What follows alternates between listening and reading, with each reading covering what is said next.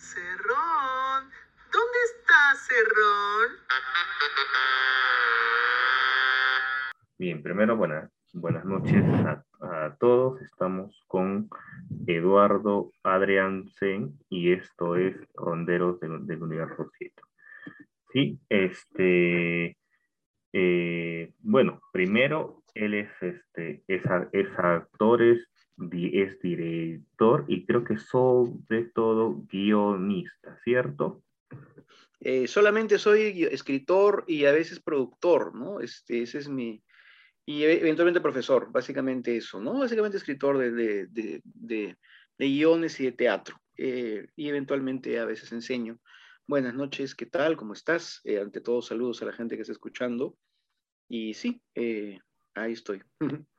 Bien, bien, perfecto. A ver, tenemos es una, una, hemos hecho como una especie de lluvia de preguntas para, esto. Y primero queríamos preguntarte esto, ¿no? Este, porque ese es el tema, ¿no? Muy bien. Este, ¿qué es una industria cul- cultural y por qué, es, por qué es importante esto para el Perú?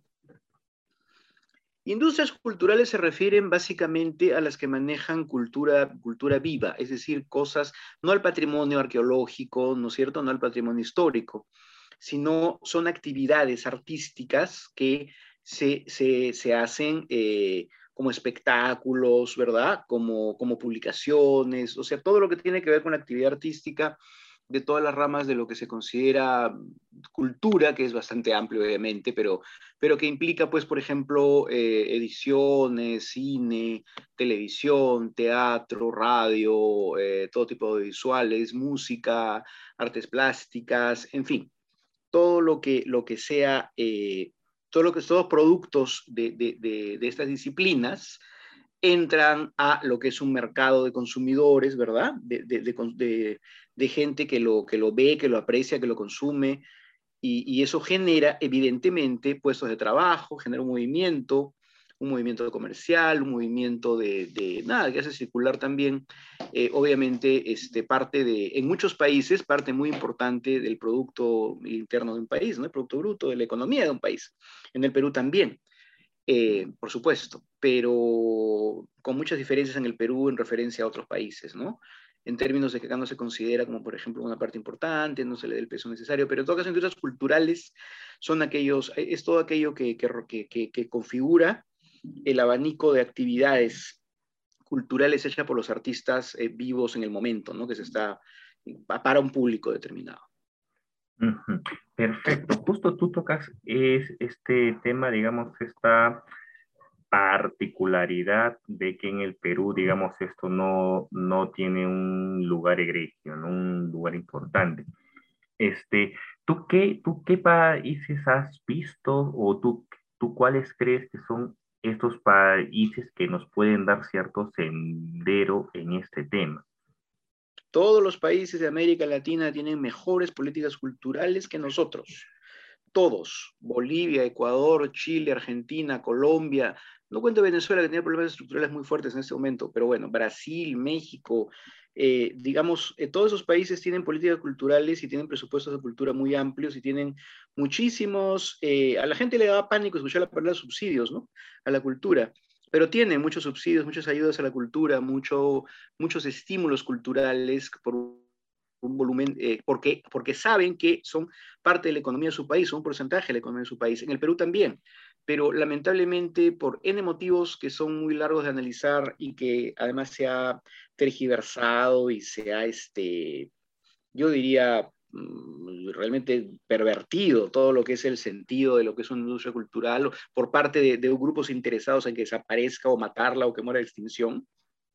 En el Perú eso no sucede, ¿no? Entonces, el, en términos de, de, porcentajes, somos el país de la región que tiene muchísimo menos en porcentajes de su, de su presupuesto, muchísimo menos eh, presupuesto para esto. Entonces, es realmente penoso. El Perú finalmente se volvió el país de la gente que se, que se esmera de manera individual, que saca la mugre muchísimas veces eh, por puro mm, idealismo, por, puro, este, por pura necesidad de hacerlo, porque la gente que trabaja en cultura, en artes, eh, tiene una, es, efectivamente gente que tiene mucha, mucha necesidad de, de, expresarse.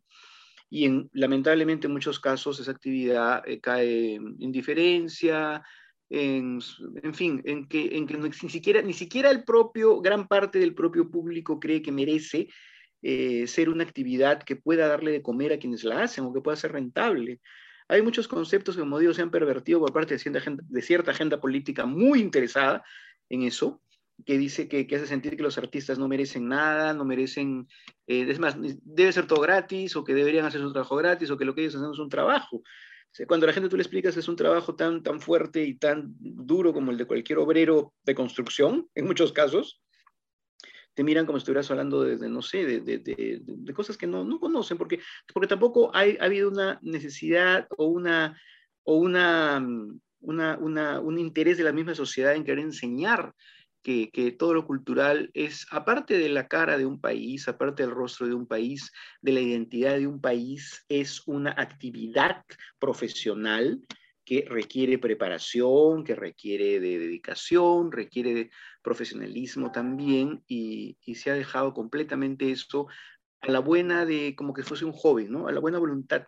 Y mucha gente no aguanta, pues, y mucha gente se frustra, y mucha gente se queda en el camino. Porque, porque no existe lamentablemente un interés real, una decisión real de, de, llevar el tema cultural a primer plano, y es una pena, ¿no? En ese sentido, todos los países de América Latina nos llevan ventaja, y no diremos el primer mundo ya, ¿no? Claro, claro, eso es bien, eso es bien súper interesante, ¿no? O sea, este, uno, uno, por ejemplo, mira, este, eh, digamos, los, los canales del Estado en Argentina, ¿no? Porque digamos que un discurso bien común ese es este que dicen, pero para, pero ¿cómo es posible que se le dé cada vida a productos de, de, de, la, de, la, de la calidad, no sé cómo ponerlo, pero este, porque la gente no va a verlo, ¿no? Se le desmerece por una cuestión, digamos, de, de, un supuesto rating, ¿no?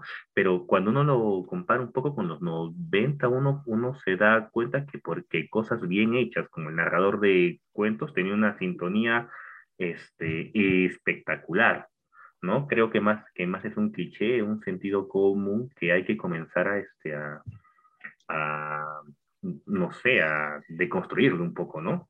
Los medios de comunicación y la televisión son un tema mucho más peleagudo y los gustos en la televisión y lo que se hace en la televisión, yo creo que es un discurso, un tema aparte de lo que son industrias culturales. ¿ah? Creo que ya eso cabe dentro de toda una dinámica que es puramente comercial o puramente dentro de, en, que, se, que se maneja con otras reglas, ¿no? Quiero decir, eh, de la televisión podríamos hablar muchísimo, pero es un tema que no es solamente, yo creo que no es una eh, la televisión puede dar, puede ser, como no puede no ser, una industria cultural. Eh, vale decir, es una actividad eh, que no necesariamente puede caber dentro del rubro, como sí, como que sí, evidentemente, ¿no? porque la televisión finalmente es un, es un medio muy masivo que acoge todo tipo de manifestaciones culturales, todo tipo de programas, algunos que tienen alguna validez, algún valor en términos artísticos y otros que no. Entonces, es como bastante, bastante mucho más amplio lo que es medio de comunicación. ¿no? En términos de, de lo que tú dices, por ejemplo, de Argentina u otros países, eh, lo que pasa es que eh, se considera como una obligación del Estado de manera natural, que felizmente acá en TV Perú sí existe, la verdad. Eh, TV Perú es un canal, en mi opinión, ahorita muy bueno, muy bueno, que hace lo que puede con lo que tiene y lo hace muy bien que han entendido que el, el trabajo, por ejemplo, de, de, TV Perú es un trabajo que se, y lo porque he trabajado ahí tres veces, he tenido, ¿no? Tres este, experiencias un poco bastante largas en ese, en ese canal. Eh, ahí, por ejemplo, prima una cuestión de contenido, una cuestión de contenido más que de rating. La preocupación es más lo que estás tú mostrando como producto antes que cuánto rating va a ser, porque ese es el sentido de la televisión pública. El sentido de la televisión pública no es trabajar para un público que busca un producto eh, digamos, 100% comercial, sino que busca un producto que puede enmarcarse dentro de una preocupación eh, cultural o dentro de una preocupación artística que es obviamente un vector de lo que debe ser un Ministerio de Cultura, evidentemente. TV Perú pertenece al Ministerio de Cultura. Entonces, este, es, es, interesante que por lo menos sí, las televisiones públicas tienen muy claro eso. La televisión pública mexicana es extraordinaria, no tiene nada que ver con lo que, mucha gente puede decir, ay, la televisión mexicana, Televisa, que esto, que lo otro, es otra cosa totalmente distinta. Y es una televisión pública muy fuerte, solo que no la vemos aquí. la televisión pública de todos los países suele ser muy buena. Es más, el gran, el gran, la, mayoría de la gente muy buena que, hace televisión ahora en Colombia, que es una gran industria televisiva, nace en la televisión pública, empieza a trabajar en la televisión pública que produce cosas extraordinarias. Eh, la gente en 70 y hasta inicios de los 80, eh, yo me acuerdo porque tengo 57 años, he televisión desde el año, tengo su razón del año 69 en adelante. Eh, a inicios de los, a fines de los, eh, en los años 70, inicio incluso el 80, Panamericana Televisión compraba productos de la televisión pública colombiana que consistían en novelas clásicas de literatura telenovelizadas, convertidas en telenovelas cortas. Y de eso, por ejemplo, Colombia ha producido muchísimo. O sea, todo, toda la programación, y de ahí nacen grandes talentos de la televisión colombiana de hoy que está rompiéndola en el mundo. Entonces, o en todo caso es como el, el gran, el, la gran cantera de profesionales, ¿no? Eh, aparte del cine, obviamente, y todo. Pero quiero decir, la tradición de la buena televisión pública es algo que está en Argentina, está en México, está en Colombia, y acá recién de hace 20 años para acá, honestamente, de hace 20 años para acá, porque la televisión TV Perú empezó a mejorar mucho a partir del gobierno de Toledo, que entró Eduardo Bruce y que en cierto modo eh, cambió completamente lo que era el esquema mental de lo que era producir para TV Perú, para Canal 7. Eh, no, eh, si bien Canal 7 tuvo momentos muy buenos en los años 70, en realidad en los años 80 y los 90, ni qué decir, era muy pobre su programación. Recién del 2000 en adelante, el canal estatal peruano tiene ganas de trabajar bien y empieza a producir buena televisión. Y felizmente eso se ha mantenido y se mantiene hasta ahora y se tiene que mantener y potenciar, creo yo. Exacto, justamente, ¿no? O sea, este, eh, Ronderos es una página, digamos, de humor político, ¿no? Y, sí, claro, digamos, gracias, y digamos que una de las premisas era, o sea, o bueno, digamos que el génesis es, digamos, esta irrupción de, de Castillo en el espacio político. Claro. Castillo como, como, como candidato, ¿no? Y, y, por eso te queríamos preguntar esto, ya, ya que estás hablando de TV Perú. ¿Tú ¿cuál crees que debe ser, digamos, que la línea de un canal en, en un gobierno como Castillo, digamos, en, en, en, un gobierno de izquierda? Un canal estatal no tiene por qué tener una línea en términos de... de no, no línea política, sino, digamos... Este... O sea, nada, yo creo, que, yo creo que un canal estatal tiene que mantener una programación buena, buena, eh, o sea, tiene obviamente tiene un departamento de prensa, obviamente, tiene programas periodísticos, obviamente, que eh, sean lo más absolutamente... No existe la palabra política, eso no existe, no existe el apoliticismo ni la neutralidad. Yo creo que son términos un poquito demasiado espinosos. No hay que pretender eso, pero por lo menos una visión repartida en todo lo que pueda entenderse como interés en la sociedad peruana en general y no de un grupo.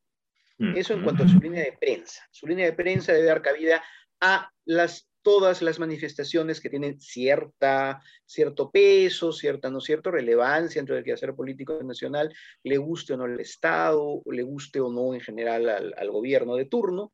Y, y, y, bueno, eso en prensa, en todo caso, pero en noticieros, en prensa y todo. Y y evidentemente no caer, obviamente, en los peores vicios de la, de la prensa, de la prensa este, comercial, ¿no? Sensacionalismo, este, eh, inflar pseudo noticias que no lo son, esas cosas que hace la televisión comercial todos los días, todo el tiempo. Pero en cuanto a sus programas, yo pienso que debe mantener programas que sean realmente buenos, simplemente, simplemente de buena calidad, con contenido cultural interesante, que cubran diversos intereses de la, de, la, gente que busca cultura en un canal, música, historia, ficción, si es posible, este, todo lo posible, ¿no? diálogo, paneles o entrevistas, documentales, eh, debe dar mucho cabida, yo creo, también a la, a que eso A mí me gustaría eso, por ejemplo, me gustaría mucho eso para este tiempo, en todo caso, que se está hablando mucho de empoderar regiones, me parece necesario, Sería muy interesante que también acoja buena producción regional, que pueda ¿no? verse en todo el Perú, ¿no? Eh, no solamente dentro de la región, porque todo, todo el Perú tiene repetidoras y tiene, este, ¿no? tiene, tiene, tiene filiales en varias regiones, pero no todas producen y en todo caso tratar de potenciar o tratar de mejorar el contenido de la televisión regional y tener también programas que puedan ser vistos por todo el Perú. Me parecería muy interesante eso, pero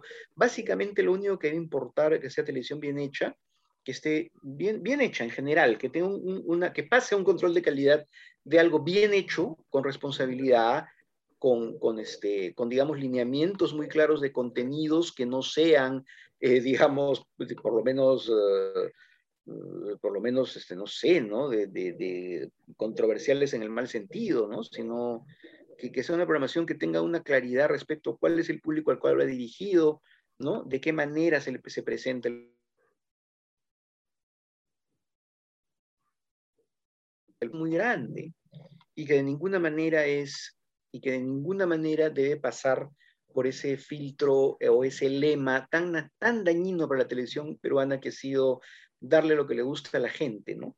Porque si, ese criterio, ese criterio eh, implica una relación de subordinado, de emisor a espectador, implica yo te doy algo que a ti te gusta, es como que, es como que finalmente tú, tú digas, la gente, el, eh, no sé, este, la gente le gusta comer papas fritas y hamburguesas y solamente daré eso en un almuerzo.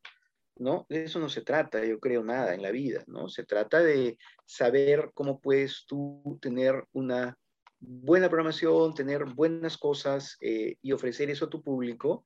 Y te puedo garantizar que de todas maneras eh, va a consumirlo y va a, Pero si solamente ofreces un solo producto en todas partes, eh, no va a tener muchas opciones. El reto siempre de la televisión pública ha sido tratar de hacer atractiva su programación, tratar de competir con los, con, los, canales fuertes comerciales, con los grandes canales líderes, y siempre pierde, ¿no? En términos de sintonía en Lima, en Lima. En regiones no, en regiones la pelea bien. Es una cosa que nadie dice en Lima porque no le conviene decir en Lima. Pero y a veces se atropellan a los canales comerciales más conocidos. Pero evidentemente en Lima eso no sucede porque, claro, la oferta es distinta, el público también es mucho más un público que busca más entretenimiento puro o en todo caso más, no lo sé. Pero el gran reto siempre de la televisión pública es hacer productos atractivos, atractivos y bien hechos. Y yo veo que eso se está haciendo ahora y me alegra mucho. Perfecto. Y, y hablando de estos productos, este, digamos que eh, tu nombre eh, para los de la generación del, del 2000 salta las pantallas con qué buena raza, ¿no? Este, que, bueno, o sea, particularmente fue esa novela junto con la lectura de Julius que te trastoca el mundo, ¿no? Ah, qué bueno, me alegro mucho, gracias. Sí, y, y tú, Pues, tú fuiste partícipe pues, de esta nueva narrativa, digamos, este, en cuanto a las novelas, en... porque yo, yo, yo siempre leo eh, esto, ¿no? O sea, de que tú sí defiendes esta cuestión de las novelas, ¿no? Que me parece interesante. Sí, yo hago telenovelas desde los 21 años y me encantan. Es mi trabajo habitual. Saqué un libro sobre telenovelas en el año 2001. Eh, mm. sobre cómo hacer telenovelas, cómo es el género de telenovela, o sea, es mi campo de estudio realmente. Eh, y qué buena raza, es una novela que ya es una novela cuando tengo 16 años trabajando, 17 años trabajando. Es una novela del año 2002, yo empecé en el año 85.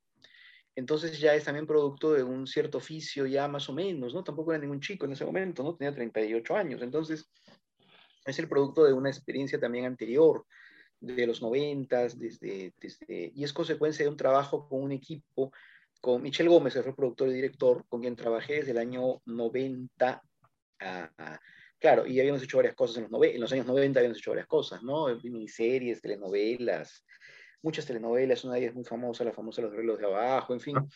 Qué buena red es un producto consecuencia de, de, de 12 años trabajando, ¿no? Juntos, que tuvo su primer pico ahí en, en, los de arriba y esa época, luego con Qué Buena Raza y luego con Eva del Edén, que fue el año 2004, y finalmente terminó en el año 2011 cuando hacemos la Perricholi segunda versión, ¿no?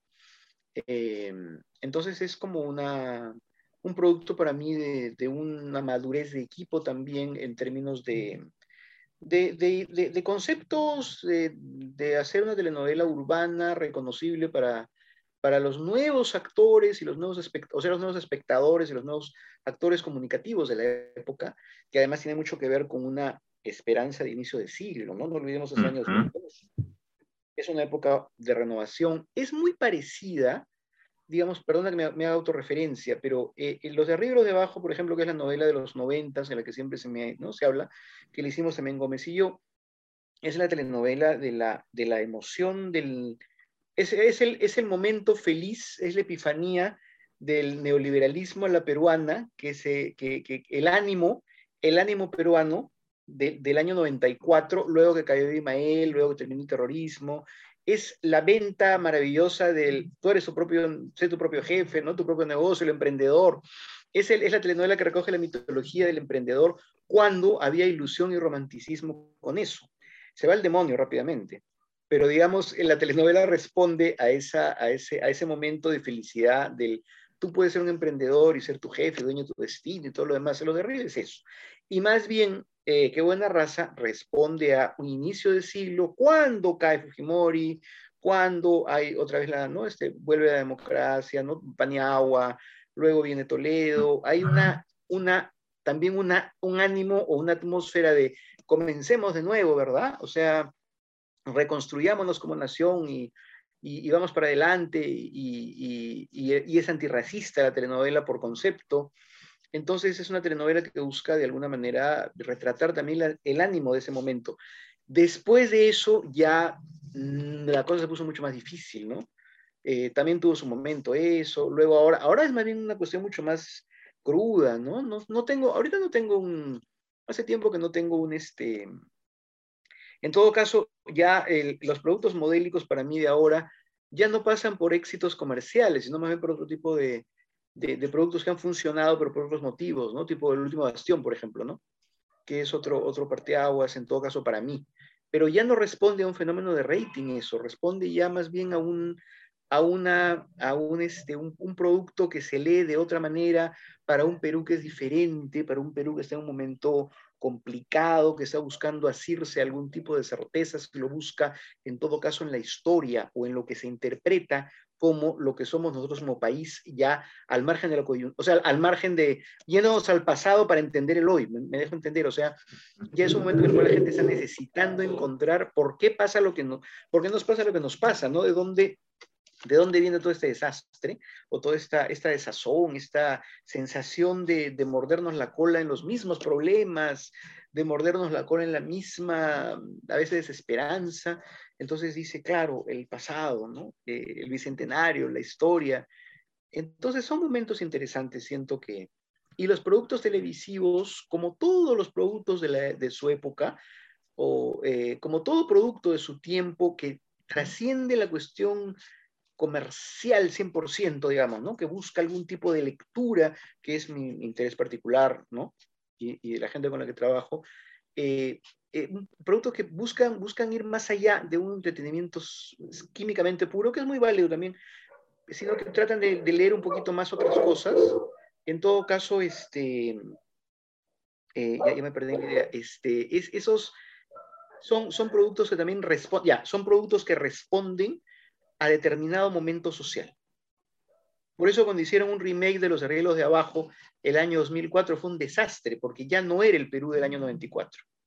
Ya no era eso, ya no podías vender eso. Había pasado. Exacto. Entonces también responde, responde un momento. Cada producto que, digamos, tiene esa, esa necesidad de buscar, eh, leer, tu, tu, momento social, tiene su momento y funciona por su momento.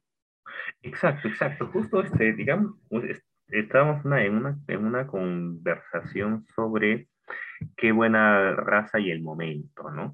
Y lo que decíamos en, en, entre el grupo era algo como esto, ¿no? No, no sé qué te parece. A ver. Hoy por hoy, este, qué buena raza, primero sería censurada por, digamos, por, por, por movimientos ultraconservadores, por esta cuestión de, de eh, a ver, digamos, temas candentes como los medios, ¿no? esa cuestión de los medios tomados, ¿no?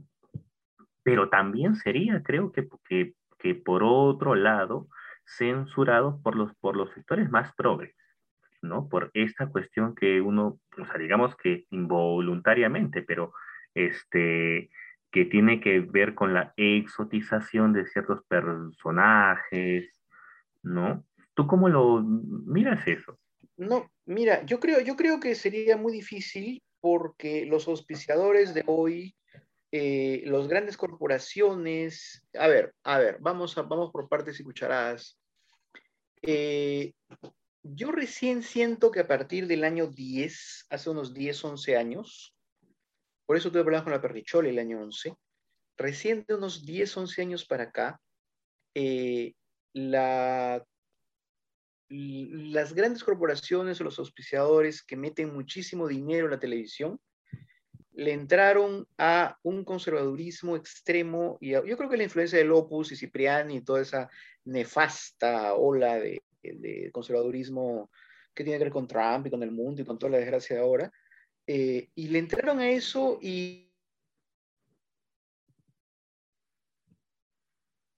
Sí, porque no los conozco, eh, decidieron que la televisión no podía tener nada que cuestione las bases del sistema, a diferencia de la televisión hecha en los años 90, eh, donde, donde simplemente se importaba que vendas, nada más. O sea, igual, igual o el 2002 o el 2003 hasta 2004, ¿verdad? Hasta como, como que desde que yo empecé a trabajar hasta el año 10, yo sentía que lo único que importaba en la televisión era que tú vendas bien, lo cual es una regla muy clara una regla muy clara en términos de, ok, yo entiendo, yo entro a jugar con esta, la televisión comercial es así. Yo entro a jugar con estas reglas que me dice, si tu producto vende, permaneces y funcionas. Ok, acepto, esa es la regla. Si no quiero aceptarla, no me meto. Pero yo sentía que entonces sí, el juego era claro. Yo podía vender, si yo vendía, fantástico. Y qué buena raza vendía muy bien, burlándose de los medios, burlándose de la sociedad, hablando del racismo con todas sus letras. Entonces era un buen negocio y lo que importaba en ese momento era, para el canal concretamente, era que un buen negocio. De pronto, del año 10 para adelante, ya no importa que tanto que sea un buen negocio, sino importa que sea dentro de cierta línea ideológica conserva, que ya a mí, por ejemplo, me sorprendió me sorprendió porque se vuelven ya, se vuelven reglas absolutamente gaseosas que dan en alguna parte del, del, cerebelo de, un conserva que paga, que yo ya no sé cuál demonio son, porque yo puedo entender los libros contables que me dicen que algo tiene no rating, eso lo entiendo. Lo que no puedo entender es una, eh, un conciliábulo entre gente que, es de ultraderecha o que cree que hay cosas que no se deben hablar en la televisión o que no se debe mover o que no se debe tocar, porque no, porque qué barbaridad, porque, eh, te das cuenta, o sea, hay una, ya eh, empiezan las fronteras de la, de la ideología, que es lo más peligroso y lo más grave, porque ya no dependen de cosas concretas como el negocio. Yo me, yo me muevo perfectamente bien en el terreno del negocio, pero ya no me puedo mover en el cerebro de aquellos que quieren vender una, que no quiere ni siquiera, ni siquiera que, el público pueda eh, cuestionarse las cosas que ve o que no puede ni siquiera reírse de las cosas que ve. Eh, y eso ya genera otras dificultades, ¿no? Sin duda, que a mí personalmente me, me, me molesta mucho y por eso he tratado de refugiarme también en, algún, en los productos que más van con lo que yo quiero hacer o con la televisión pública o qué sé yo. Entonces, este, ahí hay un problema, con qué buena raza habría un problema seguramente auspiciadores, sin la menor duda, sin la menor duda, que a los cuales les parecería terrible que te estés burlando tanto y que, y que te, saldrían con un argumento tan estúpido, porque es estúpido, con un argumento tan estúpido como decirte, no, pero estás diciendo con todas sus letras, maldito cholo, la gente se va a sentir muy herida, cuando la gracia de la novela era tener un lenguaje claro, como, como habla, como hablan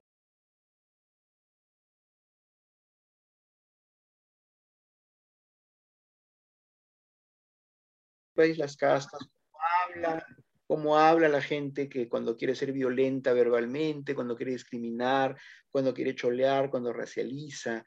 Esa era la apuesta de la novela, que era una apuesta arriesgada, hay que decirlo. El año 2002, cuando nos juntamos Michelle Gómez y yo con el dueño del canal de ese tiempo, Baruch Ipcher, Eh, claro, le vendimos la novela como wow, que no tenía pierde. Ahora, el señor aceptó, ¿ah? porque le pareció una buena idea, tenía buen olfato comercial. Pero yo a Michelle Gómez le decía, mira Michelle, esto o es un desastre o es un éxito, porque no hay término medio, porque vamos a ser bien frontales. Vamos a hablar del racismo con todas sus letras sin tratar, sin pintar a nadie y sin, sin maquillar las cosas, ¿no? Riéndonos con humor, ¿verdad? Con este, pero con una violencia muy fuerte debajo de ese humor, porque el sarcasmo y la ironía, ustedes lo saben perfectamente, son la mejor manera de poder hablar de un montón de cosas. Entonces, este, sí, pues, tuvo su riesgo, fue una apuesta, pero ganó. En este tiempo no te permitirían hacer esa apuesta, me temo. O, ojalá me lo permitan. Yo en todo caso tras eso, ¿ah? Yo estoy tras eso y estoy intentándolo y trato de ver cómo puedo eh, de alguna manera hacerlo. Estoy en eso ahora, vamos a ver, o, tratando de eso, o no, no, no en el proyecto específico, sino en general dentro de lo que a mí me interesa, ¿no? Como temáticas. Vamos a ver, eh, yo creo que el momento está maduro, pero el problema está en que los que llevan el dinero en los canales comerciales están ya con, esa, con ese chip de, de no oses hacer que el público vaya más allá del reírse o del entretenerse y que no cuestione el sistema en el que vive y por qué las cosas son como son. En ese sentido, ya la cosa se pone muy triste y lo que hace es que la gente migre a plataformas, que la gente migre a otro tipo de eh, sitios para ver televisión, para ver ficción, donde sí satisfacen esas necesidades. Entonces, al final, ese mismo conservadurismo y ese mismo dar vueltas en lo mismo, en lo mismo, va a ser el fin de la misma televisión, digamos, de ese tipo de televisión. Porque por una cuestión etaria, por una cuestión de edades, por una cuestión de, de, de modas, de tiempo, de época, va a extinguirse si continúa así. Exacto, exacto. Yo, yo sí me acuerdo una entrevista que tú viste o lo escribiste, ya no me acuerdo bien eso bien, dijiste algo, algo como una cuestión como Breaking Bad este, en Perú no hubiera ah. tenido espacio. No, jamás, nunca. Nunca, jamás. Nunca, jamás, porque, porque entrarían un montón de criterios de, no, o sea, primero que entraría con que Breaking ahora, Breaking Bad es una, una, una propuesta que funciona dentro de un televidente bien, digamos, no promedio. Tampoco, tampoco, este, a ver, vamos a ver. Lo que pasa es que hay que saber entender, a ver, lo que nos dedicamos a esto tenemos que tener bien claro cuál es el concepto que vendemos y cuál es el público al cual se lo vendemos. Breaking Bad, si me pones el no, no tendría, no tendría acá auspiciadores, no tendría acá este, quien lo financie, pero también yo digo, si a mí me viniera, me, me viniera, yo soy productor también, y si me vinieran unos colegas a decirme, queremos que produzcas nuestro Breaking Bad o un producto similar, yo también pensaría, diablos, este producto puede mm, ser para una minoría, puede no gustarle a todos, puede ser un poco difícil en términos de volumen, inversión, eh, salvo que obviamente lo piense para una plataforma global, que es lo que han hecho con Breaking Bad. O sea, Breaking Bad es un producto de la señal abierta, ¿no? Tengo entendido. Es un producto que nace en un canal de cable en Estados Unidos, no me equivoco en un canal que no es, de, no es la CBS, no es la NBC, es un canal para un canal de paga. Entonces, dentro de un canal de paga, yo puedo pensar que mi público es el mundo, no es el país. Entonces, yo solamente diría, Breaking Bad es un buen negocio si yo puedo hacer de este producto un, una, un producto que se pueda vender en el mundo porque va a encontrar con seguridad su nicho, porque está muy interesante, muy loco. Pero en la televisión peruana, dentro de lo que es el público peruano nada más, no, no me sería rentable seguramente, tendría tal vez dos, tres puntos, porque es violento, porque tiene ¿no? características que hacen que tenga un público más específico. Lo que pasa es que, claro, puede tener un punto en el Perú, pero si, en cada país tiene un punto, se vuelve pues un fenómeno, que es lo que ha sucedido. Entonces, este, no necesariamente porque algo es eh, tampoco muy interesante o muy paja o muy bacán, podría funcionar como producto comercial en la televisión peruana si solo piensas en televisión peruana. Ojo con eso. Cuando quieras un producto, digamos, tal vez que tú sientas que ya no es para todo el público, porque tú cuando haces televisión de señal abierta, tienes que pensar que potencialmente todo el mundo puede ser tu público. Eh, cuando decíamos que buena raza, nosotros pensábamos, nosotros queremos que esta novela, que iba a las 7 de la noche, la puede haber desde el público, desde chiquillos hasta gente de, cualquier edad y de cualquier clase de estrato social o lo que fuere, ¿no? Entonces, es distinto, ¿eh? Es distinto. Ahora, otra cosa más para agregar en la época, en la época, el 2002, estamos hablando todavía de una televisión pre-cable, pre-streaming, en la cual los productos, es importante, tiene mucho que ver eh, con lo que estamos hablando. Este, es un mundo donde la oferta televisiva es infinitesimalmente menor que la que hay ahora, en la cual el cable, por ejemplo, el cable empieza a popularizarse recién del año 5, ¿eh? 4, 5. Yo me acuerdo bien claro que recién en el año 4 o 5 nos empezamos a preocupar del cable, la penetración del cable, que andaba por el 10%, cable. Ya olvídate, el streaming es una cosa que era desconocida, completamente desconocida. Entonces estamos hablando de un mundo también en el cual la oferta televisiva hacía que tu producto lo viese todo el mundo, de todo el mundo, de toda, de todo, ¿me entiendes? De todo, de toda formación, de todo, de todo este eh, grado, eh, grado, educativo, de toda edad. El nicho, nicho, no estaba tan fuerte como está posteriormente. Y ahora ni qué decir, ahora toda la televisión son pequeños nichos y cada uno busca el que más quiere. Breaking Bad es un producto de nicho, evidentemente. Entonces, bacán, funciona, pero en el Perú como nicho solo no funcionaría, sería para un público chiquito más o menos lo que pasó en ese tiempo con una cosa, eso yo siempre lo, cito cuando hablamos de, pero ¿por qué las cosas tan buenas este, eh, en la televisión pública, en la televisión comercial, señal abierta, tampoco no tienen éxito? Canal 2 intentó poner Friends, la famosísima Friends, la sitcom, que todo, que, que, no todo el mundo, no, evidentemente todo el mundo, no, que un gran sector del público ama, adora o recuerda, la puso en programación y tuvo dos puntos, entonces, no es que e-, es engañoso también el que porque un producto tiene éxito en streaming o cable, ya va a gustarle a todo el mundo, es lo más engañoso del planeta. Eh, eso, eso tiene que ver con, o sea, más éxito tiene lo que tiene éxito en la señal abierta de ahora. Eso tiene éxito y es, es real, o sea, lo podemos ver, ¿no? Luz de Luna tiene mucho éxito en la señal abierta y fantástico, porque sí es un producto pensado para el público que ve televisión sin tener ningún este, eh, nicho, sino que es como para todos. Busca tener un público muy genérico, muy para todos. Pero ya no, ya no el público que se va al streaming, el público que le interesa otro tipo de productos, ese ya no. Que crece cada vez más, ojo, y que digo, con el tiempo va a acabar desplazando al producto que pretende ser genérico para todos. Es una cuestión de números, de tiempo, de edades, de, modas, muchas cosas, y de, facilidades. Eh, se está, lentamente se va a extinguir el público que prende su televisión, su televisor a una hora para ver una novela o una serie. Eso va a desaparecer lentamente, porque si tú ves ahora a los chicos, los jóvenes, los menores de 30, bien raro es el que se sienta a esa hora a ver su ficción. Es raro ya, es raro.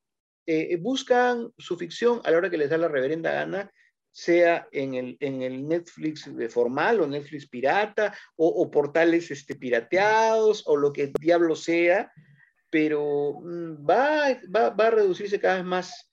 Y la televisión de señal abierta posiblemente quede para programas periodísticos, obviamente, o programas o, concursos en vivo, pero la ficción lentamente va a ir migrando ya a, a, este tipo de, de, de de producción para plataformas, me parece lo lógico.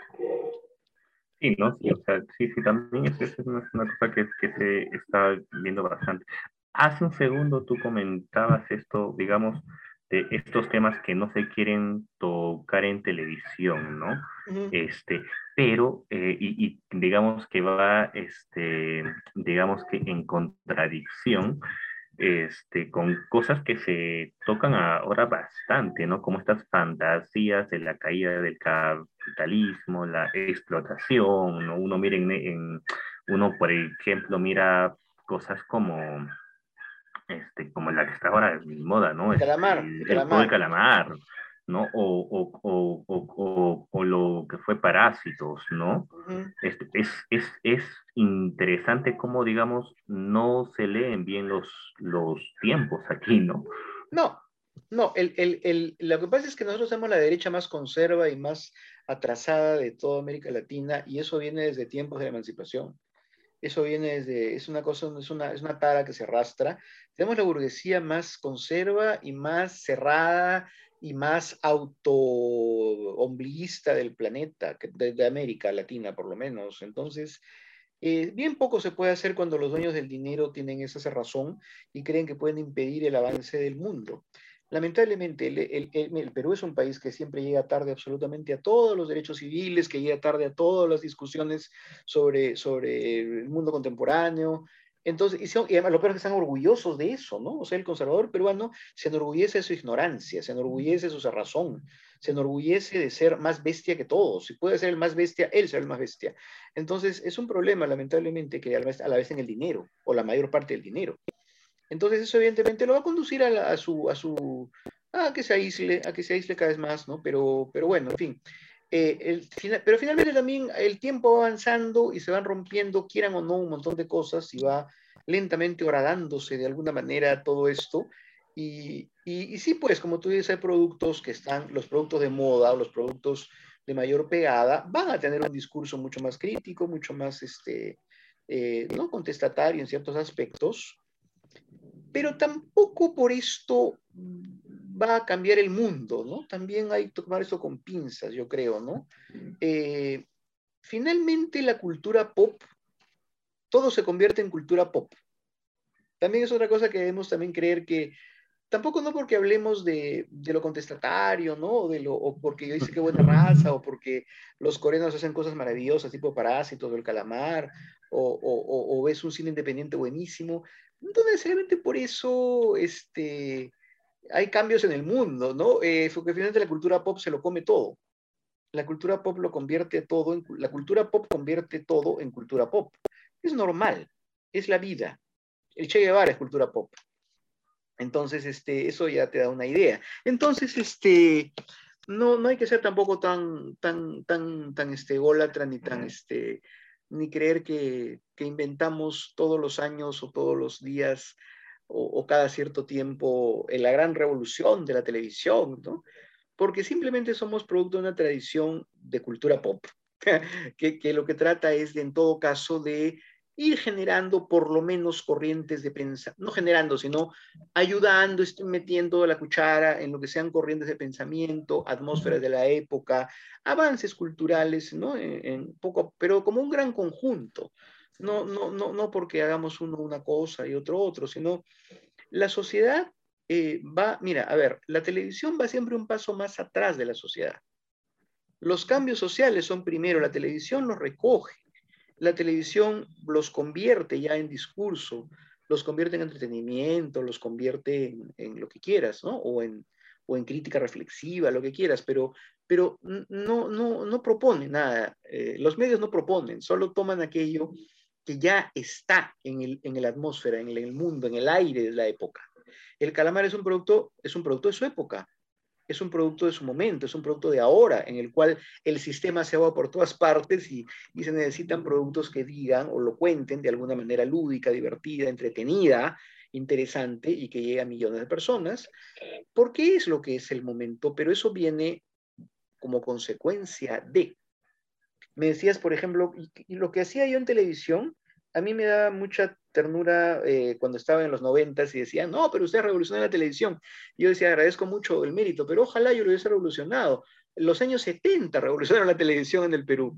Yo, yo era un este, aprendiz de lo que veía en los años 70 en la televisión con contenido social, en la televisión que buscaba otro tipo de contenidos. Yo en realidad mamé de la televisión, de, digamos, en, hecha en el Perú en los 70 que buscaban también ese discurso parecido al que luego eh, hacemos nosotros. Entonces, nosotros simplemente somos, este, somos eh, parte de un proceso, parte de un proceso que trata de traducir, no traducir, la palabra traducir es fea, un, proceso que trata de, de poner en imágenes, en historias, en cuentos, en fábulas, aquello que ya está incorporado al sentimiento de la mayoría en una sociedad, nada más. ¿no?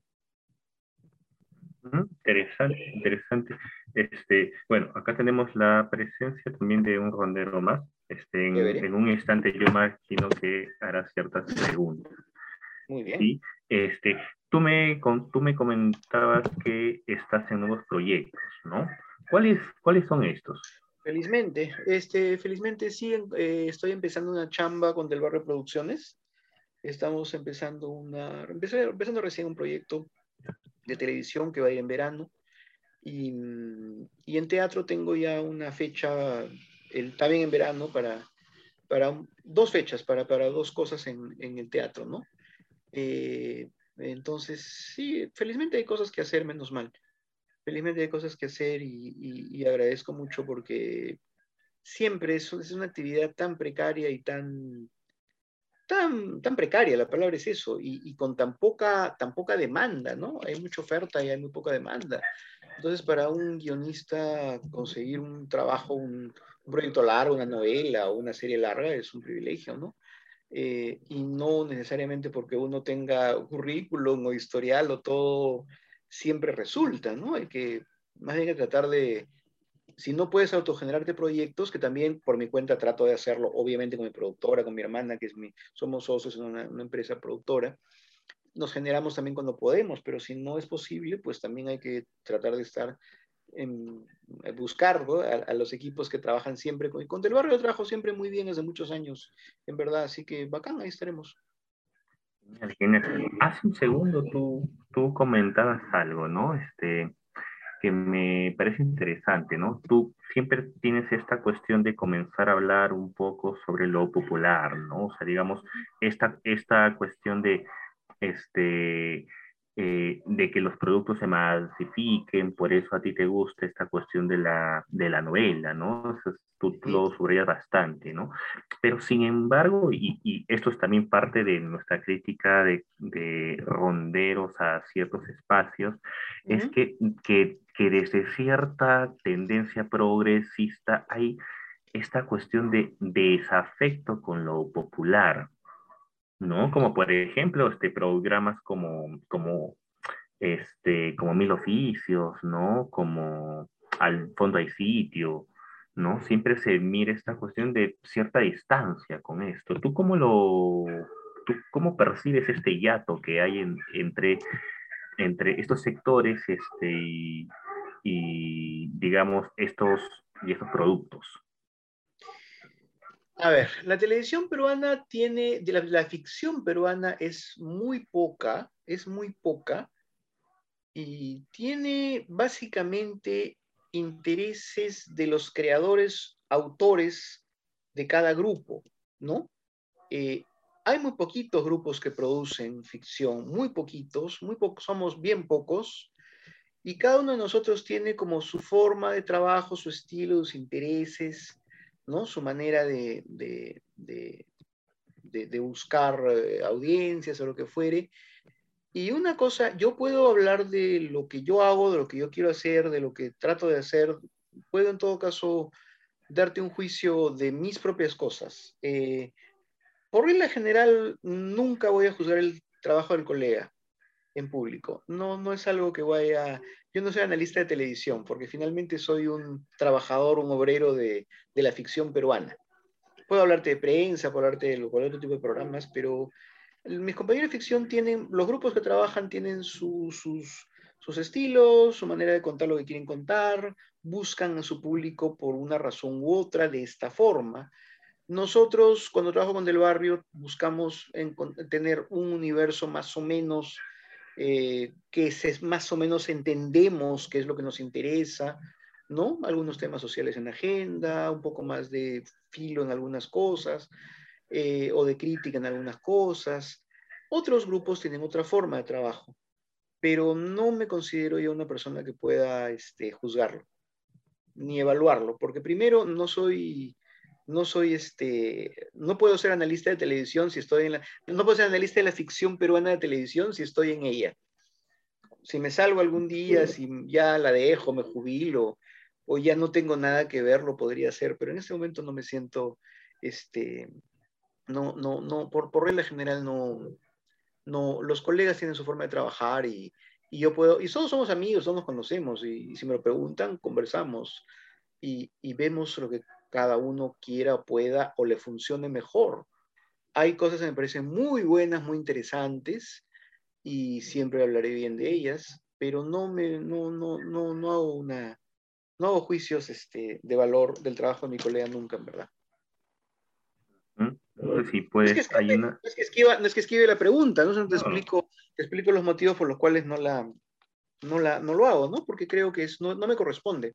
Yo estoy en la colada, yo soy un, un este, creativo de televisión de ficción y todos nosotros tenemos que ser, yo creo, este, muy claros en lo que hacemos y saber por qué lo hacemos y ante eso, bueno, puede haber una discusión del espectador o del analista o del público o de los que quieran desglosar los productos, pero es un, bastante difícil que venga de nosotros mismos, ¿no? Claro, claro. Y bueno, y creo que la, que la, que la pregunta que ha puesto un rondero o Taku Virgo en el chat va también en la misma línea, ¿no? Este, dice un poco así, ¿no? haciendo una línea comparativa entre los de arriba y los de, y los de abajo, gente como uno, o qué buena raza, este, hasta al fondo hay sitio, ¿no? Dice, ¿qué opinas de cómo han, han evolucionado los programas que tratan de reflejar la realidad? yo no creo que en este momento mm, haya ninguna ficción que refleje la realidad, personalmente. Eh, tampoco creo que sea la intención. O sea, yo en este momento mm, lo que veo, no, no veo, o sea, no siento que haya una preocupación específica en eso. Creo que se busca el entretenimiento en este momento y, o en todo caso se busca hablar de ciertos temas que pueden ser eh, o, divertidos o algunos que son fuertes. Del barrio, por ejemplo, trata temas interesantes, ¿no? De, digamos, un poco más de agenda social o de, esto, lo hemos hecho varias veces. Ahora también en su novela lo están haciendo. Otros buscan hacer un producto entretenido, divertido, que lo vea todo el mundo y normal, pero, pero no creo que ninguno esté con la pretensión de estar queriendo reflejar la realidad, ¿eh? no siento que eso exista en este momento y, sería un poco eh, forzar, tratar de, encontrarle esa, ese concepto, ¿no? Eh, lo último que hice yo para TV Perú fue, fueron dos, yo hice, lo último, lo último de, los tres productos que hice para TV Perú, el primero sí buscaba eso como concepto y objetivo, se llamaba Conversando con la Luna, eran, hicimos 23 mini telenovelita de cinco episodios cada una, cuyo objetivo era poner temas de agenda social y de realidad social del momento en la ficción, con ese objetivo absoluto y totalmente pensado, eh, ¿no? Eh, estructurado para eso. Eh, pero luego hicimos productos históricos, ¿no? Hicimos nuestra historia, que era un producto que iba del año, que, que retrataba del año 7-8 al 2000, y luego hicimos El Bastión, que es del año 8, 1817 al 1824. Entonces, y ahí no, no buscamos otro tipo de, de, tenemos otro tipo de intenciones. Pero un producto que quiera reflejar la realidad, mira, lo último yo creo que hice fue La Luna, ¿no? Que fue este ciclo. Eh, en Del Barrio no se busca reflejar la realidad, se busca, yo creo, contar historias entretenidas, emotivas, con mucho melodrama, con mucho, con mucho respeto por el género melodramático, eh, y con temas, evidentemente, que estén, pues, ¿no? que estén en el aire, de lo que se hable, maltrato femenino, ¿no? Feminicidio, eh, cosas fuertes también, pero no creo que la intención sea ser un retrato social del Perú de ahora. El Perú de ahora es un lugar, yo creo, no un lugar, quiero decir, una sociedad eh, con muchos, muchas, muchas tensiones acumuladas, muchos, mucho rollo político, mucho más politizada y mucho más polarizada que hace un tiempo. Y no creo que la ficción lo esté tratando eso en absoluto. ¿eh? Bien, una, una, pregunta más que sueltan por aquí es, ¿tú qué opinas de las, de las marchas en contra de eso que se denomina TV basura, no? Bueno, yo en primer lugar jamás he utilizado ni voy a utilizar ese término. Sí, sí, claro, es entre comillas, ¿no? Yo, no, no, yo... entiendo, no, no, no, no, no te digo, yo sé que la gente lo usa, ¿no? Pero digo, yo, yo soy comunicador de televisión, no, no lo usaría nunca, porque personalmente yo creo que existe televisión bien hecha y televisión mal hecha. Televisión con un contenido aterrador y televisión con un contenido interesante. Eh, y lamentablemente la etiqueta telebasura, ¿no? Tele esto, es una etiqueta, es un rótulo, es una, un sello que se pone de manera totalmente subjetiva y arbitraria de parte de quien lo pone. Eh, no pienso que eso sea algo que una persona que eh, quiere, digamos, o, es comunicador o que trata de, estar en el mundo de las comunicaciones pueda tomar tan a la ligera.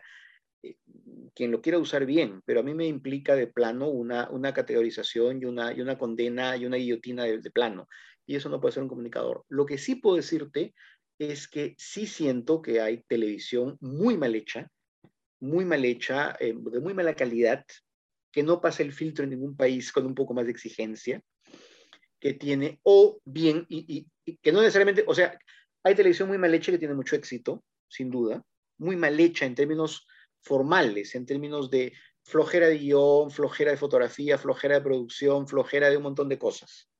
Y no necesariamente por eso le va mal, sino al contrario, le puede ir muy bien. Y hay otra cosa que es el contenido del discurso televisivo. Hay programas que tienen una, un contenido bastante, digamos, complejo o, bastante pendenciero, por no decir una palabra, en, en la televisión, que están muy bien hechos, muy bien hechos como programas.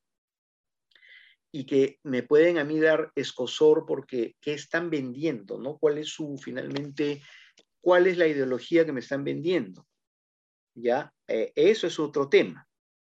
Eso es otro tema. Entonces ahí ya viene lo que tú consideras que es más o menos dañino, más o menos malo, más o menos peligroso para la sociedad en la cual estás, ¿no? en el momento social en el cual estás. Eh, porque todo programa tiene ideología y ese cuento de que no existe la televisión, que no, o sea, a mí me, em, como no existe lo político y no existe lo, o, o, o, no existe lo hay, pero eso, eso no tiene, eso es televisión blanca o televisión verde o televisión, no, no, eso no existe. Yo en mi opinión personal, eso es una, la, el gran disfraz de, del que quiere hacerte como el que te dice, ¿no? ¿Qué ideologizado estás cuando solamente quiere acusarte de que eres de izquierda? O sea, en la cabeza de ese tipo de gente, eh, ideológico es solamente eh, lo de izquierda, porque lo derecha es normal, ¿no? ¿Te das cuenta cómo, cómo pervierten el discurso? ¿no? ¿Qué ideologizado estás? Traducción, ¿eres de izquierda o eres así rojo? No seas paloma, tú estás igual ideologizado por el otro lado, de tal manera que ni siquiera eres capaz o no te da la gana o no te das cuenta o, eres, o te quieres hacer el vivo, que quieres vender tu ideología que es absolutamente derecha y crees que es normal como respirar. Es mentira. Entonces, yo creo que todo discurso televisivo tiene ideología, tiene una forma de pensar, vende un producto en términos ideológicos, todos. Entonces tú puedes sentir en algún momento que, pucha, este programa está vendiendo una cosa que a mí me parece de terror, o me parece terrible, me parece facha, o me parece violenta, o me parece de lo que quieras, y ahí puedes encontrar, endilgarle en todo caso el término, pero eso ya entra en, unas, en una discusión bastante, mucho más compleja y mucho más delicada y más fina. La televisión mal hecha y bien hecha, yo siento que sí es bien concreto, ¿eh?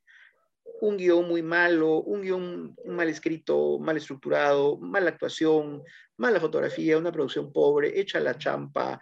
Eso es más fácil de ver. En todo caso, yo sí puedo distinguir eso con más tranquilidad. Eh, eso. Bien, hay una pregunta más. Creo que lo van a... bueno.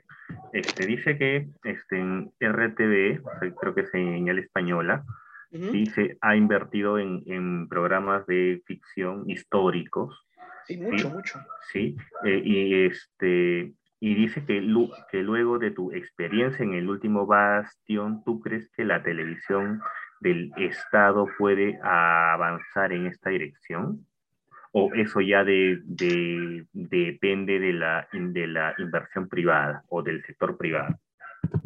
Mira, la televisión pública ha podido hacer con gran esfuerzo el último bastión, que es un producto que le ha desafiado eh, su presupuesto y que evidentemente fue producto de una época bastante estable y bastante tranquila dentro de lo, ¿no? Dentro de la, del, momento y, un presupuesto por lo menos que, al, mira, alcanzado para hacer el bastión. Entonces, yo creo que más que eso, la televisión pública no puede hacer ahora, creo, salvo que tenga una decisión política o tenga ¿no? alguna un interés en términos de inyectarle más capitales, cosa que sería extraordinario, buenísimo, pero yo con el Bastión me daba por muy contento, muy agradecido, ¿eh? muy agradecido, porque este, yo sé que fue un esfuerzo para el canal y, una confianza inmensa el, el habernos, este, el, que lo habíamos hecho. Eh, fue una gran decisión del canal, pero, pero aprecio mucho ese, ese esfuerzo porque la televisión pública no tiene eh, capitales, eh, no tiene auspiciadores. Ahora tiene recién, se pudo hacer porque entró, entraron, entró publicidad ¿no? de privados, o sea, entró otro tipo de, de, de, capitales también, también al, al, canal del Estado, que fue, fue por eso que hicimos el Bastión. Y, no solo el Bastión, un montón de programas más, ¿no? Un montón. Pero quiero decir, este, yo no, le, no me atrevería a pedirle más que eso. Eh, concretamente, eh, había intención de producir una segunda parte del último Bastión el año 20, estaba programado y se nos cayó, obviamente, por la epidemia, por la peste se nos cayó porque en ese momento el Perú entró el 15, el 16 de marzo yo dije, me, senté con mi hermana y dijimos, ya fue, el bastión, segunda parte, ya fue. Y íbamos a hacer el año 20, ¿no?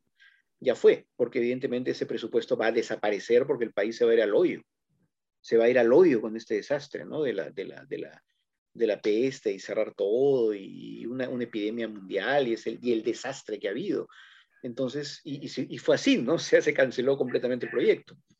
Yo entiendo que tiene lógica, yo entiendo que tiene lógica, ¿no? Eh, en una situación de emergencia, los recursos de la televisión pública, lógicamente, primero que se, obviamente habrán ido pues a, a, lo, se habrá reducido, ¿no? O sea, se, se, podó, yo no sé, ya en todo caso no, no lo sé, pero quiero decir, todos los recursos del, del Estado se fueron a donde tenían que irse, a donde tenían que ir por lógica, que era hacer televisión educativa para los niños que no iban al colegio. O sea, yo no voy a ser tan cretino de estar pidiendo mi serie en un país en emergencia donde cerraron los colegios y los niños se quedaron sin estudiar.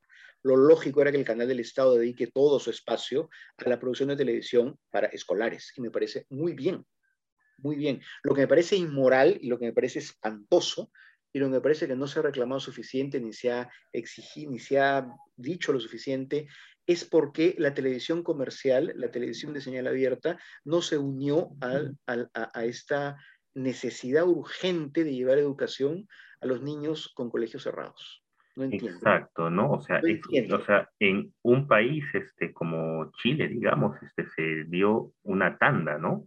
Este, en, en todos los mm. canales este, para, para, que se, para que se transmita este, esta, esta, estas clases, ¿no? Mira, yo, yo este, no entiendo, eh, lo que pasa es que le tienen mucho pánico los gobiernos a la, a la televisión. Mira, pero mira, Vizcarra, ¿no? o sea, que era el presidente en ese momento.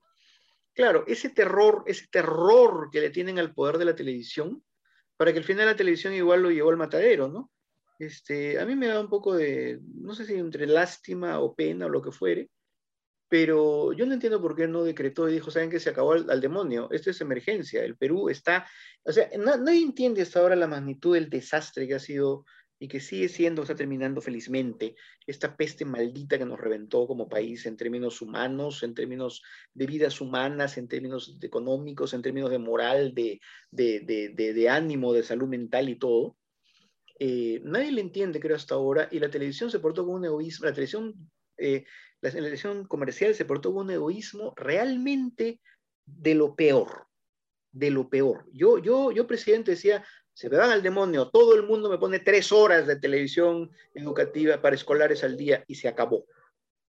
Mira, fíjate, ahí, ahí yo, no creo, pero como se le decía, ¿no? Este, o, no sé, o, saben que al demonio las clínicas, al demonio el oxígeno. Yo no entiendo por qué no pasó eso. Como yo siempre decía, yo tengo un teatrito pequeño que no puedo abrir hasta ahora porque no, no tiene un aforo, el aforo no nos alcanza para justificar abrirlo, pero yo no entiendo, mi país está quebrado, destruido, reventado, y yo no entiendo por qué, si yo tuviera, yo, si, si vinieran y me dijeran, no tenemos hospitales, no tenemos una clínica, no tenemos algo, le tomamos su teatro y yo digo, tómenlo, señor. O sea, ¿qué hacemos? ¿Acaso voy a empezar a gritar, ay, no? ¿Cómo van a entrar a mi teatrito? Es mío, es mío, mío, mío. Eh, no lo puedo abrir, no lo puedo abrir, pero es mío, no entren. No sean, o sea, el egoísmo ha sido tan horrible, la angurria, la mezquindad ha sido tan horrible en tanta gente con poder y con dinero en este tiempo que a mí me da una, mezcla de pena y asco, ¿no? Y, yo creo que lamentablemente el, el, Perú está herido con eso y, y, y, todo mucho lo que vivimos ahora, esta, esta desazón, esta molestia, esta agresividad, esta cólera, este, es producto de una sociedad en duelo.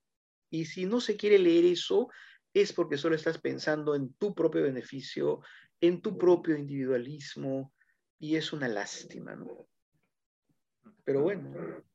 Sí, sí, sí. Eh, bueno, dicen aquí, tomando la posta de tu comentario, ¿tú crees que una ley de medios es, es importante, es menester, es, es necesaria? Todo lo necesario ya está en la ley. Las leyes, escúchenme, el Perú tiene una ley de medios bastante buenas. Que quieran aplicarlas o no es otro tema. O sea, existen. Existen. No necesitan leyes de medios. No necesitan ponerle más legislación. El Perú hay una fascinación por la, por la leguleyada siempre, pues, pero ya hay, ya hay, hay, hay este, hay lineamientos en la ley de medios. Lo que pasa es que tienen pavor de aplicarlo porque eh, siempre hay el, terror de lo que de que se te van a tirar al cuello porque van a encontrar un mundo de subterfugios. Yo eso no lo voy a discutir porque es una cuestión de, de como yo digo ya, los, que, los que manejan la televisión, yo no manejo nada, yo manejo mi, creatividad y mi chamba, pero ya eso son cosas entre ellos, broncas entre ellos. Pero en todo caso, que no la quieran aplicar por una cuestión de miedo, de, componenda, de tratar de no pelearse, de lo que fuere, es otro cantar, otro cantar. Eh, que los medios eh, sienten que tienen toda la, que puede, o sea, escúchame, la gente, hay, una, hay una ley en la vida que no está escrita en ningún código, que no tiene ninguna, que, que es simplemente humano, ¿no? Eh, las personas hacen todo lo que pueden mientras la dejan. ¿no? Eh, todo, todo, todo, todo. Si tú, este, si tú dejaras, si tú dejaras que alguien te cobre por la luz del sol, lo van a hacer. Si tú dejaras que alguien te quiera cobrar un impuesto por respirar, lo va a hacer. O sea, te lo puedo garantizar. Entonces, obviamente, quien tiene un negocio, si, tú tienes un negocio y no te dicen nada si cobras, eh, no sé, pues, ¿no? 200 soles el kilo de arroz, lo van a hacer, ¿no? Entonces, es como, es como la gente se queja, ¿no? Pero ¿por qué en este restaurante de lujo? ¿Por qué el, plato de, de, de, cuesta 800 soles? Mira, eh, el señor lo pone y, y, la gente que quiere pagarlo irá, ¿no? Porque nadie le va a decir que no, ¿comprendes? O sea, la gente va a hacer lo que le, genere mayor provecho siempre y cuando el otro se deje. Normal, te das cuenta. El restaurante es una, una, una metáfora, una, una analogía frívola, porque nadie te obliga a ir a ningún restaurante, ¿no es cierto? ¿no? Entonces es voluntario, lo que te dé la gana. Pero los, lamentablemente también hay un montón de cosas que no son, que no son tan, tan, tan este, electivas o tan voluntarias como, como un restaurante, sino que son eh, ya cuestiones mucho más delicadas, medios de comunicación, etcétera, ¿no? Este, industrias estratégicas, etcétera. Bueno, quienes los lleven, quienes lleven esas industrias estratégicas, sean medios de comunicación, sean mineras, sean lo que sea, va a tratar de hacer siempre lo más que le dejen o tratar de sacar el mayor provecho que le dejen. La televisión va a seguir haciendo lo que hace en la medida que nadie le diga nada y no le interesa otra cosa, porque la autorregulación es mitología como Zeus y Afrodita. Eso y estoy bien viejo para creérmelo. No existe la autorregulación. Existe la hasta dónde puedo llegar mientras me dejen. Si mi agenda es tirarme al gobierno, lo voy a hacer. Si mi agenda es tratar de mantener un clima de paz, lo voy a hacer. Si mi agenda es ayudar al gobierno, lo voy a hacer. ¿Me entiendes? Eh, eso depende de la agenda que tenga cada, cada este medio o cada canal o lo que quieras. Eh, que ya no haya un enfrentamiento, no se quiera buscar un enfrentamiento, no se busque, es asunto del Estado y la negociación entre el lío de blancos, no sé. Exacto, exacto. Este, ¿Hay alguien que quiera hablar, tío? ¿Sí? No. Este, ahí dejaron, dejaron, una, una, dejaron una, una, consulta ahí con respecto a la cinemateca, que es de ah, lo que hablan todos los críticos, sí, de cine, ¿no? Bueno, Pero, ¿qué características debería tener esta institución para que no se limeñice? Ah, dado bueno, que hay eso. concursos donde postula gente de provincia, pero que está sentada en Lima. Y ahí surge la pregunta, ¿no?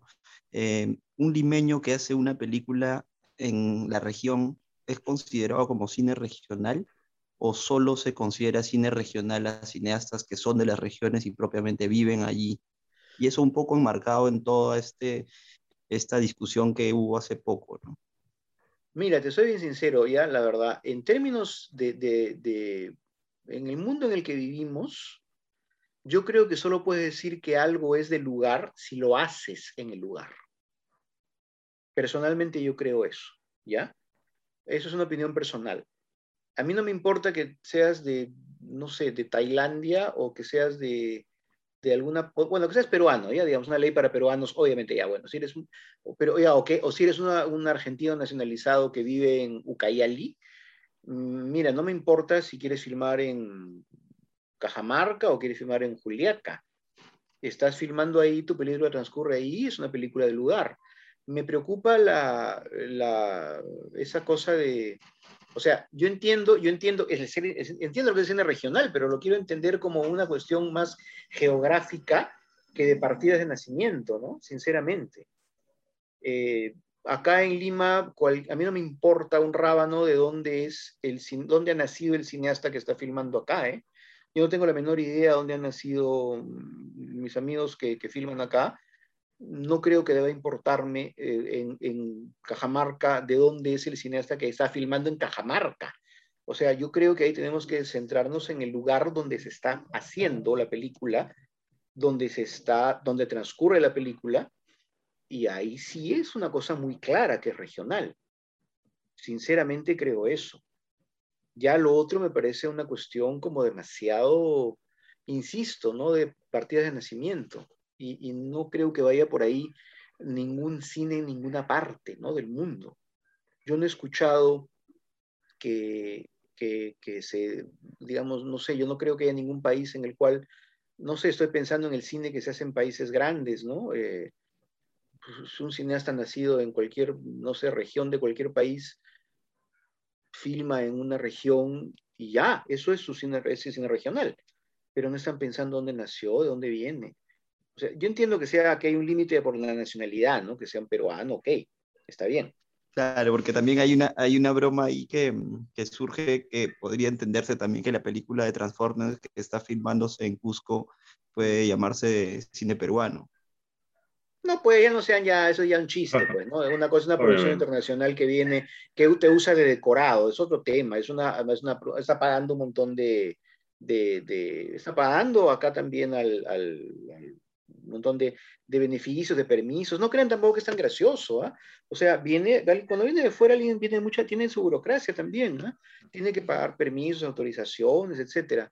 Eh, quiero decir, eh, no, a, mí, a, mí, a mí, si yo entiendo siendo regional, como la película se filma, se trabaja, en el, se rueda en, en, un lugar, en una región. Y ya. Ya no me importa de dónde venga quien la hace.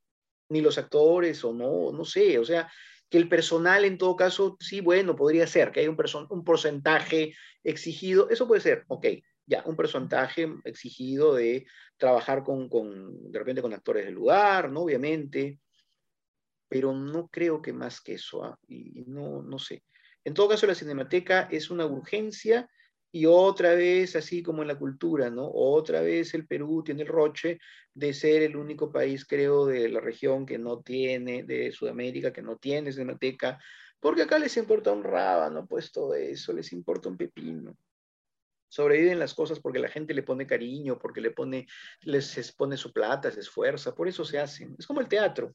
El teatro sobrevive porque la gente le mete su plata, le mete su esfuerzo, le mete sus horas, sus horas de trabajo, le mete sus tiempos libres, le mete todo lo que tiene, porque le da la gana y porque le gusta. Pero si fuera por, el, aparato estatal o, o, o, la sociedad misma, tal vez, mira, se podría morir y nadie lloraría una lágrima, solo nosotros mismos.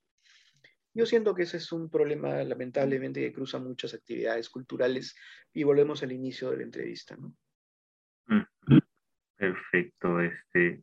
Bueno, Yo tenía una consulta justo al respecto. Mira, Eh, yo creo que las razones por las cuales la, la gente, eh, terminamos hablando, por ejemplo, de, de, casi casi un asunto de cuotas respecto a si los fondos culturales del Estado se van a gente de tal lugar con tal partida de nacimiento y todo eso, digamos, más allá de si esa es la solución efectiva o no, responde también a un, a un sentimiento de, digamos así, mala distribución, estoy siendo bien eufemístico, ¿no? Pero mala distribución de los recursos del Estado. La gente percibe que hay una mala distribución y que se concentran de una forma u otra en ciertos círculos, ¿no?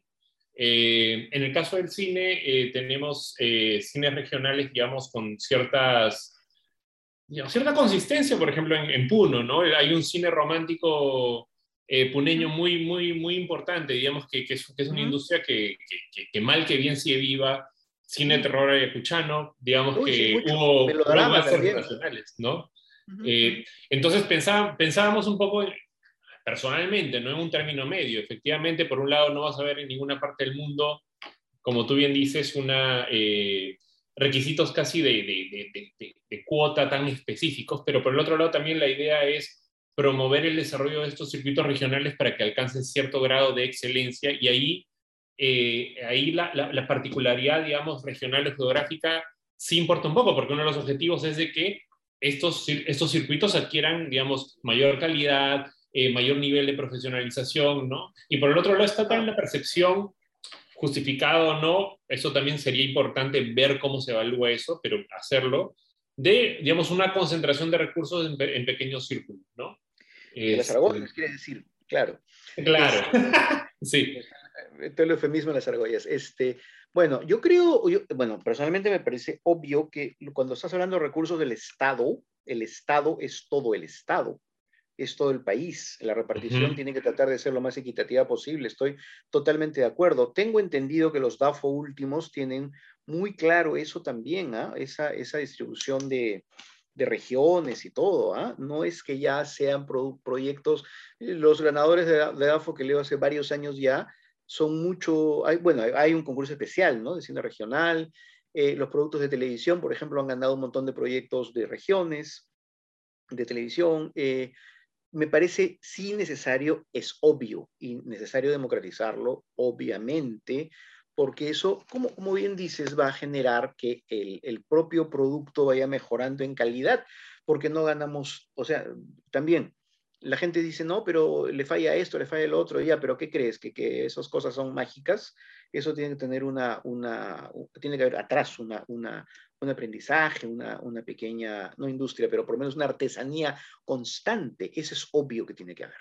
Y me parece que el Estado sí tiene que preocuparse por eso sin la menor duda. Y sí, en el sentido, sí, yo no tengo problema en decir que las cuotas son necesarias, sí, claro, claro que sí. Eh, y, también, ya, y respecto a, por ejemplo, al otro de, de, de, que los premios, ya, los premios de DAFO han tenido sus épocas en las cuales se ha cuestionado mucho, pero me parece que unos años acá, me parece que unos cinco años acá, más o menos, creo, no tengo muy claro, porque yo, yo recién he entrado a DAFO hace tres años justo, más o menos, o, o me he puesto a postular a DAFO hace unos tres años, o dos, tres años, eh, y, y por lo que tengo entendido ahora, ahora, al menos lo que me ha tocado a mí, estoy hablándote, yo vengo postulando DAFO ahora unos tres años, más o menos, cosas, y, y hemos visto, y lo que nos, nos, ha tocado es ver que los jurados son internacionales, cosa que yo siento que ha abierto mucho, a, o en todo caso ha, ha, bajado mucho la idea de que, de que le dan el premio a sus amigos, la argolla, los malditos o lo que fuere, porque ya está entrando, yo, yo no los jurados que me han tocado a mí siempre, ¿no? Este, yo veo gente de todas partes, gente que viene, profesionales de cine de, de varios países, y entonces no están ya, yo creo que los concursos o los fallos me parece que son bastante más eh, limpios de esa, de esa idea, ¿no? Me, en mi opinión personal.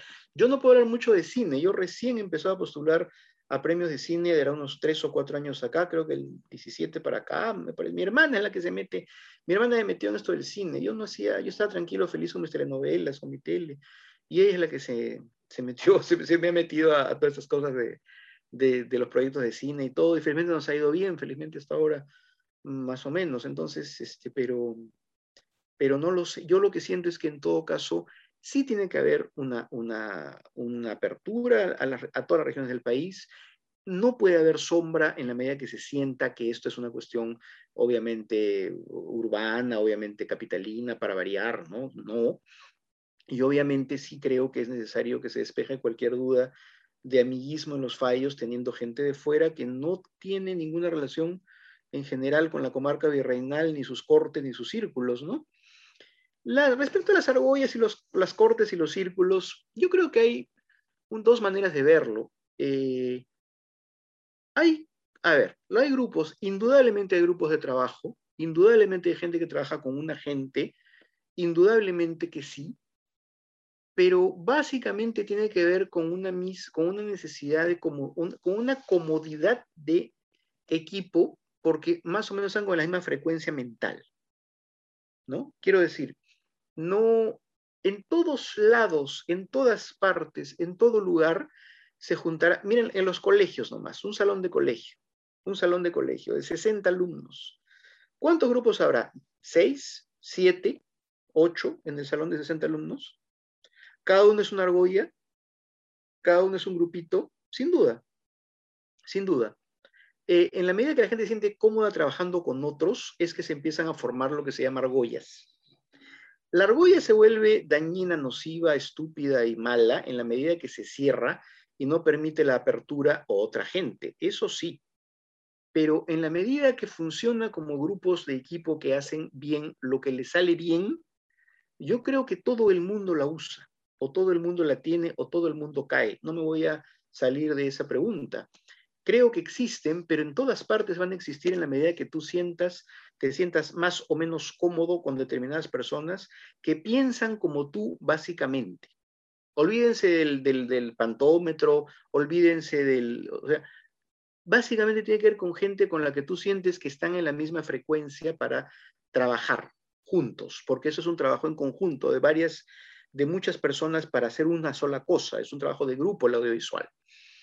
Entonces, seguramente las hay. Las hay en la televisión, sin duda. Las hay en el teatro, sin duda. Las hay en la pintura. Bueno, la pintura es individual, ¿no? Trabajamos. Pero la hay entre, socialmente entre, entre los pintores, sin duda. Socialmente entre los literatos, también. Entre los músicos, ni qué decir. Entonces, ya yo, eso tiene que ver con cuál de la argolla es la que se come la mayor parte de la torta y cuál es la que se pega más a la cultura hegemónica o cuál es la que busca otro espacio. Hablemos en todo caso de cuáles son los grupos, argollas o círculos, como quieras llamarlo, que tratan de estar en el cogollo de la cultura hegemónica que pretende ser dominante. Eso es otra cosa. Yo creo que eso lo podemos llevar, sí, a, una, a un tema más bien de quiénes están más con, el, con lo que se considera la, la, eso, la, la visión de cultura hegemónica blanca y colonial peruana. Bueno, yo creo que, pero un matiz a lo que dices también es de que el problema en la argolla no es solo de que hayan grupos de afinidades que trabajen bien juntos, lindo sería, eh, que solo sea eso, ¿no? En el caso de nuestro país, que la argolla, es, la argolla es un sistema de puertas giratorias donde uno es juez y parte. En ah, ese sentido, ¿no? Ah, bueno, pero eso, eso quiere decir, por eso te digo, o sea, ¿quiénes están mejor ubicados dentro de lo que es el reparto de la torta y en la cultura hegemónica? Eso es lo que acabo de decir. O sea, claro. Eso, eso sí es una cosa que en todo caso se debe señalar y se tiene que decir, ¿no? Claro. O sea, eh, sí, claro. A mí, por ejemplo, me dicen, ay, no, pero tú sales mucho en comercio, ¿no? Ay, pero tú este que el otro te no sé qué. Y yo digo, ya, pero no sé, o sea, no, no, pero parece como puedo salir en comercio, puedo salir otro día me el sombrero, creo, y no, no, lo he leído porque no lo venden por acá no venden por acá ese periódico, sé que está en esta zona. Entonces, este, ¿te das cuenta? Yo no creo, no creo que, que, yo, no estoy ningún cogollo de poder, digamos, no, no. No sé, ¿me entiendes? O sea, depende, depende también cómo te quieres ubicar, ¿no? ¿Cómo es tu discurso, ¿no? ¿Qué cosa lo que... Por, eso, por eso justamente no queríamos usar la palabra argolla porque puede mandar el desvío, ¿no? Y queríamos hablar así muy, muy específicamente, por un lado, la política de puertas giratorias, porque ah, la política de puertas giratorias debería ser ilegal, ¿no? En primer lugar, debería ser ilegal y en industrias extractivas, por ejemplo, en todas partes del mundo eso está legislado como ilegal, ¿no? Claro, obvio. ¿No? ¿Ah? Sí, claro, obvio. Está sí, claro, claro. Entonces, eso es lo primero. Entonces, y lo segundo, por lo que hemos visto, cuando la, la, la, argolla como afinidad, digamos que ahí nos podemos perder conceptualmente, ¿no? Pero lo que hablábamos también está ahí es la superposición de un círculo Ujú. con la opinión oficial de la institución del Estado, ¿no? Porque cualquier claro. círculo, cualquiera, termina siendo una particularidad y el Estado te- debería ser una universalidad, ¿no? Entonces Exacto, ahí puede haber un problema. Sí, ahí, sí, está bien. Sí, por ahí, Sí, por ahí sería. Por eso justamente no quería yo usar la palabra argolla, ¿no? No, Eh, está bien, porque- porque- no sé si escuchaste nuestro tweet space con César Nureña, ¿no? Eh, el, Ujú. el autor del libro de la argolla, lo hicimos hace un Oh. mes. Ah, qué paja. Sí, ya lo vamos a poner, por si acaso, todos minutos lo vamos a poner en, en- en el, en el- el podcast junto, junto con tu entrevista. Y justamente Nureña nos cuenta de que el problema en la argolla es que es tanto un, un concepto objetivo como un concepto subjetivo y ahí llega Sí, pues. la, la confusión, ¿no? Una cosa razón. que yo te quería preguntar, tal vez nos estamos saliendo un poco del tema, pero tal vez no. Eh, son una serie de observaciones, a ver qué, qué, Muy bien. qué- qué se puede sacar de acá. El- el- el- tú como productor, pero también como ciudadano ¿no? y como creador, Mm, ¿en qué medida importa el público? Te lo pongo así. Eh, eh, las películas, por lo general, las películas que ganan premios internacionales de Perú, estamos hablando de películas, pero podríamos hablar de otros productos culturales. Las películas que ganan eh, premios en el Perú tienen, el público peruano no las disfruta. Tenemos, por lo general no las disfruta, eh, por lo Ujú. general no las consume. El, público peruano, según estadísticas de mercado, consume a Ujú. Sumare, consume este, mi, mi novio Guachimán 1, 2, 3, Ujú. 4, Sí, sí, sí, sí. Guachimán se encuentra con Freddy Krueger, todas las fusiones posibles. Sí, sí, sí, yo Ya. hago los guachimanes. Yo hice los guachimanes. Sí, claro, claro. Sí, claro. Por otro lado, y eso es importante, ¿ok? Acá hay una, hay una opción que viene de los círculos de izquierda, ¿no? Y que creo que tú te opones también, que es una diferenciación en clave izquierdista de alta y baja cultura, Ujú. o de, de alta cultura y cultura basura, o cultura de masas. Ujú. Y acá encontramos una cosa curiosa, porque cuando vemos las tramas de Mi Amor el Guachimán, de Azumare y de todo eso, hay dos cosas que nos llaman la atención, y, y por eso te digo que el público, ¿en qué medida el público importa? Lo que nos llamaba la atención a nosotros es lo siguiente. Eh, no nos parece tan descabellado que al público peruano prefiera ver a Sumare o Mi Amor el Guachimán frente a Rosa Chumbe, o El Juez, El Mudo, o, o- o- en fin, Ujú. por varias razones. Y creo que la primera es, es esencial.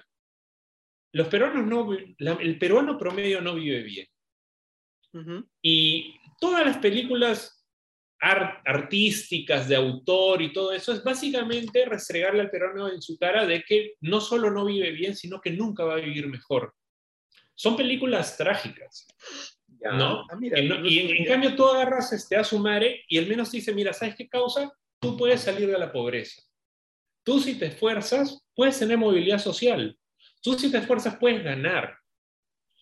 Digamos, este es un análisis simplón, seguro la gente de estudios culturales de la católica me patearía, pero, pero hay, un es- es el- el- hay un mensaje donde la gente también quiere ver noticias positivas y quiere ver, quiere ver reflejada de una forma u otra de que uno puede estar mejor. Y Mira. por otro lado, lo que vemos también es que, la, y esto, digamos, hay, un, hay investigaciones internacionales sobre esto, ¿no? Las películas, las únicas películas por lo general que compiten entre en nacionales en cualquier parte, casi en cualquier parte del mundo que pueden competir contra Hollywood son comedias. ¿no? Eh, no tragedias. Por lo general, eh, por lo general, los blockbusters de Hollywood se comen al cine nacional en casi cualquier parte del mundo, salvo la India o Nigeria Por supuesto. y que las únicas veces donde una película nacional gana, por lo general son las películas que hacen reír. Y hay miles de razones al respecto, incluso de que cada nación ríe con sus propios códigos, ¿no? Sí, claro, obvio. Este, y entonces estaba pensando en eso también, en, en- en el... en- me, me parece un poco sintomático que el cine de autor peruano no sepa cómo hacernos reír. Eh, Pero- Tal vez tú encontrarás alguna diferencia. Yo te lo digo un poco así pensando como consumidor, no como especialista, Claro. ¿no? Como Sí. consumidor. Mira, el ah, punto uno, punto uno, tu, digamos, de, de- de tu pregunta reflexión, punto uno, yo sí tengo que preocuparme por el público, evidentemente, ¿no? Este, todo aquel que entra a trabajar en audiovisuales o teatro o artes escénicas, si no piensa en el público, sinceramente no sé por qué se metió, porque está trabajando Bueno. para, el, para la gente, ¿no? Eh, está trabajando para que su producto sea visto por... Ahora, de pronto no está trabajando para que su producto sea visto por todo el mundo, ¿no es cierto? Lo que pasa es que ahí tienes que ser bien claro, bien claro. Cuando yo hago teatro, yo soy bien consciente que si tengo mucha suerte, me irán a ver en total mil personas a mi temporada o mil doscientas. ¿Ya? ¡Wow! Éxito loco. Pero si me contrata una productora que pone el programa, la telenovela horaria estelar de un canal fuerte, yo tengo que pensar que me tiene que ver un millón y medio de personas. ¿Ya? Eso punto uno. Entonces, tu primera parte de pregunta es, necesitas pensar en el público, pero necesitas saber también cuál es tu potencial público. Por consiguiente, si también hago una película, yo no puedo ser tan pastrulo de pensar que una película, como tú dices, dramática, fuerte, con un contenido muy artístico y muy bacán y muy linda, me haga un millón de espectadores. Si creo eso, estoy absolutamente viendo en mi nube. No puedo creer eso, tengo que saber. Si yo voy a hacer una película que tiene ciertas características, necesito seguramente un premio de estímulo del Estado, necesito levantarme capitales de otros países, necesito levantarme algún tipo de, de, financiamiento por otro lado de coproducción, porque estoy bien consciente que si llevo 100 mil personas al cine, wow, wow, qué maravilla. Pero si trabajo con, eh, con, con presupuestos privados, si trabajo con, con, con una apuesta, digamos, de taquilla, evidentemente voy a hacer a sumare, pues. ¿Comprendes? O sea, tengo que saber bien claro cuál es mi expectativa real dentro de un mercado que funciona. Ahorita nos vamos a tirar siete horas preguntando por qué funciona así o por qué funciona sano, pero sí tengo que pensar que estoy invirtiendo dinero en un producto y tengo que saber qué vuelta tiene ese producto o no. Las películas que ganan festivales en el Perú hacen 10.000 espectadores o 20.000, pero las venden en televisoras de países de primer mundo, las venden en circuitos de cine indie, finalmente recuperan la inversión, finalmente ya eso por lo menos, ¿no? Y si se gana un festival, ya no, bacán. El circuito de festivales en el mundo es inmenso, ¿no? No sabemos cuántos, yo no sé cuántos hay, pero quiero decirte, tienes que saber bien claro qué película estás haciendo ¿Para qué mercado? ¿Para qué público? ¿Y para qué gente? Es lo mínimo que le puedes pedir a alguien que, que, osa llamarse productor, ¿comprendes? O sea, si yo, si yo quiero osar usar, osar usar el título de productor, tengo que saber que esta película que, estoy, que, que quiero hacer, mira, es una película de cine arte, es, una, es Rosa Chumbe, que es una belleza, ¿no? Es una maravilla de película, con unas mejores actuaciones femeninas de la historia del cine peruano. Eh, entonces tengo que, de Liliana Trujillo, obviamente, que es una maravilla. Entonces tengo que saber, esta, esa película, mira, acá tendrá, pucha, me, la sacan en la semana con suerte, ¿no? Me la sacan de, si es que logro entrar al círculo de exhibido de distribución, me la van a sacar en una semana. Pero esta película tiene una vida potencial interesante en festivales, ¿en cuáles? Aquí, acá, aquí, aquí, aquí, aquí, aquí. La puedo vender a qué canales de que compran estas cosas de latinoamericanos, a estos, a estos, a estos. Si tengo mucha suerte, me la compra Netflix. Ojalá, ¿Te das cuenta? O un streaming o Prime o Amazon o no sé. Pero si estoy pensando en que una película de cine arte, como tú dices, que busca retratar una realidad cruda, una, un mundo, digamos, tal vez, pucha, medio depre, ¿no? Porque el arte es depre también, ¿no? Demonios, claro que lo es. Y está muy bien que lo sea, si eso es lo que retrata finalmente una época. El arte retrata el sentimiento de una época y la época, ¿acaso que vivimos en Walt Disney? Jamás. Entonces, pero no puedo pretender que eso sea un éxito loco, pues estaría yo mal. Sí puedo buscar tener éxito loco si trabajo una película que busca efectivamente enganchar al público que quiere ir a matarse de risa, pasarla bien, a reírse y a comer mucha cancha, porque si no come cancha enloquece. Entonces, este, yo creo que hay que saber nada más para quién trabajas, ¿sabes? Creo que hay que tener bien claro para quién estás trabajando, cuál es tu expectativa real, y pensar seriamente en eso, sentarse, ¿no? Y ver si efectivamente vale la pena o no vale la pena. O sea, no lo sé, yo creo que es más simple lo que uno cree. Las telenovelas son muy simples, no, no, son, no son productos diabólicos pensados así, vamos a alienar a la gente porque somos maléfica y somos Satanás. Es simplemente sentarse y decir, bueno, queremos hacer un melodrama para que la gente llore. ¿no? Este, tenemos que sentarnos a hacer una historia que la gente, tenemos que, o sea, la telenovela por, por antonomasia, todo guion, todo guion, manipula sentimientos, sí, sin la menor duda. Un buen guionista es un gran manipulador de sentimientos. Es una persona que decide en qué momento te ríes, en qué momento lloras, en qué momento piensas. Es un manipulador de emociones. La telenovela de plano dice, bueno, eso es un telenovelón, es un melodrama que tiene su parte chistosa para que se ríen acá, para que desahoguen por acá y se rían, pero el resto del tiempo lloran como berracos a punto de ser sacrificados en el matadero, y eso hace que la gente llore y se emocione o, se ría también, porque la gente se ríe del, del, melodrama, eh, y entretiene, divierte y es eh, entretenido, gracioso y se deja ver. No es más que eso, pero tienes que saber bien bien cuál es, insisto, tu público. Mm. Y no pretender, yo, yo tenía muchos amigos, yo mismo he caído, yo mismo cuando era más joven, he caído en esas trampas de, oh, pero esta telenovela seguro va a funcionar porque a mí me encantaba, pero no, le encantará a tu grupo de amigos o a la gente que está en tu onda y hay gente que le parecía horrible y, y no funcionó. Y a muchos colegas les ha pasado también. Entonces, es, yo creo, una cuestión de sentarse. Eso te lo doy los años, te lo doy los años, el olfato, el conocer tu sociedad, el conocer tu momento histórico, político. Nosotros tenemos que ser los comunicadores, hagamos telenovelas, noticieros, programas, concursos o lo que fuere. Tenemos que mirar dónde estamos parados.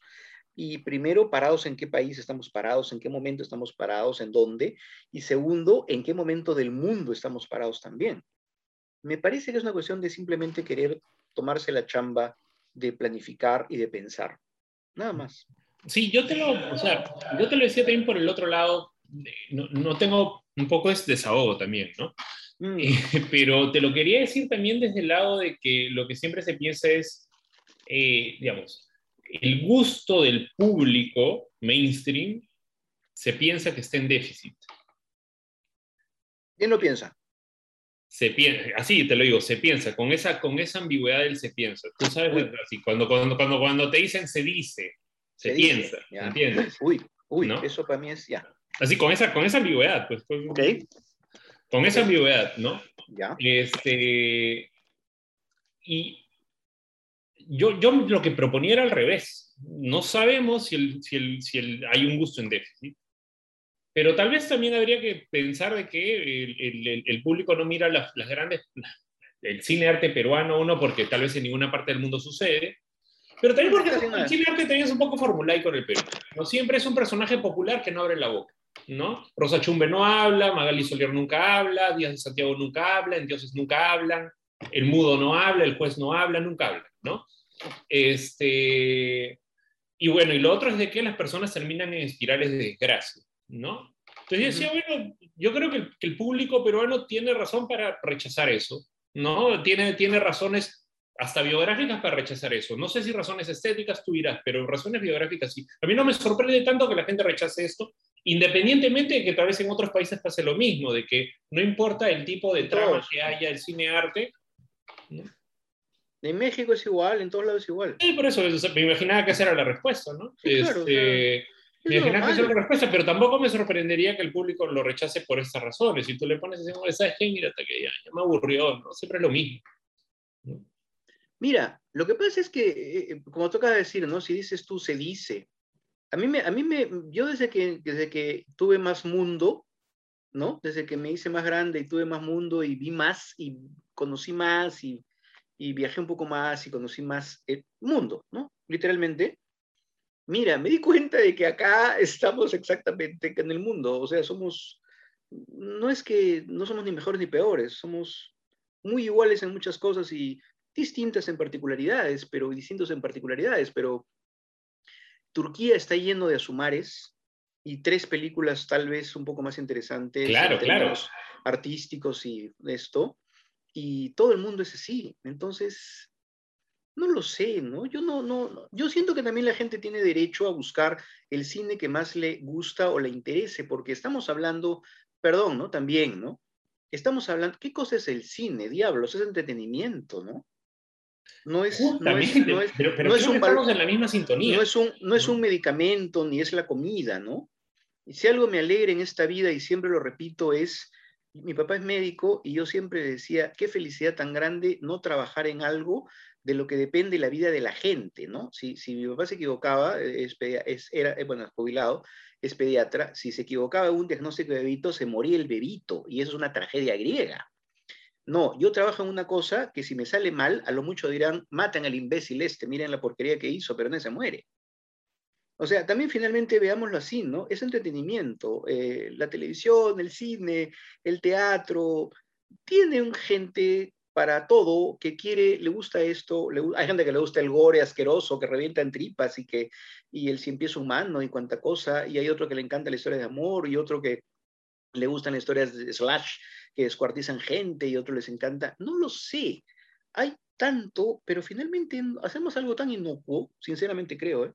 algo tan inocuo, tan inofensivo y tan simple como mirar a ver qué hay en la televisión antes de acostarme, que no sé, ¿no? Entonces dejemos que todos sientan lo que quieran sentir y, trabajemos en lo que nos motiva más también, porque de alguna manera encontrarán público en alguna parte del mundo para eso.